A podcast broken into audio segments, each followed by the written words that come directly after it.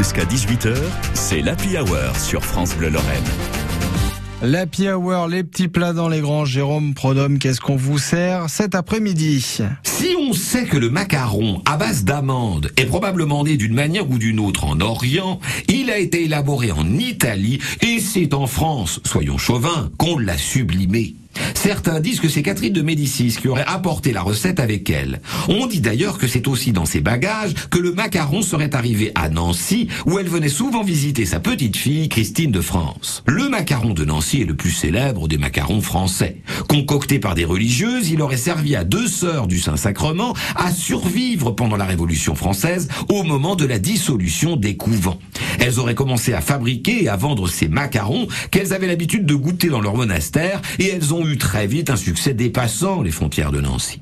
On ne peut pas faire de macarons de Nancy chez soi, puisque la recette est secrète depuis des siècles. Et puis, il y a le macaron de maman, hein, qui n'est peut-être pas aussi bon que le macaron de Nancy, mais qu'on peut faire soi-même. En voici la recette. Il vous faut deux blancs d'œufs, 100 grammes de poudre d'amande, 100 grammes de sucre glace, un sachet de sucre vanillé et trois gouttes d'extrait de vanille. Vous tamisez le sucre glace, puis vous le mélangez aux 100 grammes de poudre d'amande et au sucre vanillé. Ensuite, vous montez les œufs en neige. Faut que le résultat soit souple.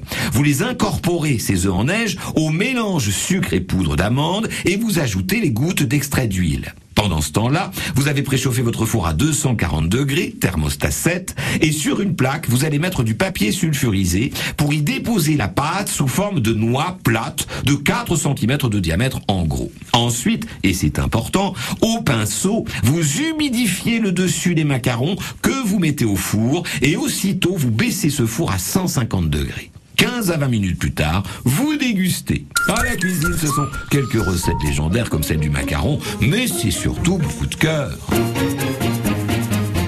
Les petits plats dans les grands, c'était Jérôme Prodhomme lundi. Vous allez nous parler de la Mirabelle. Semaine spéciale, la Lorraine est formidable. Rendez-vous avec les artisans et les producteurs lorrains avec France Bleu Lorraine.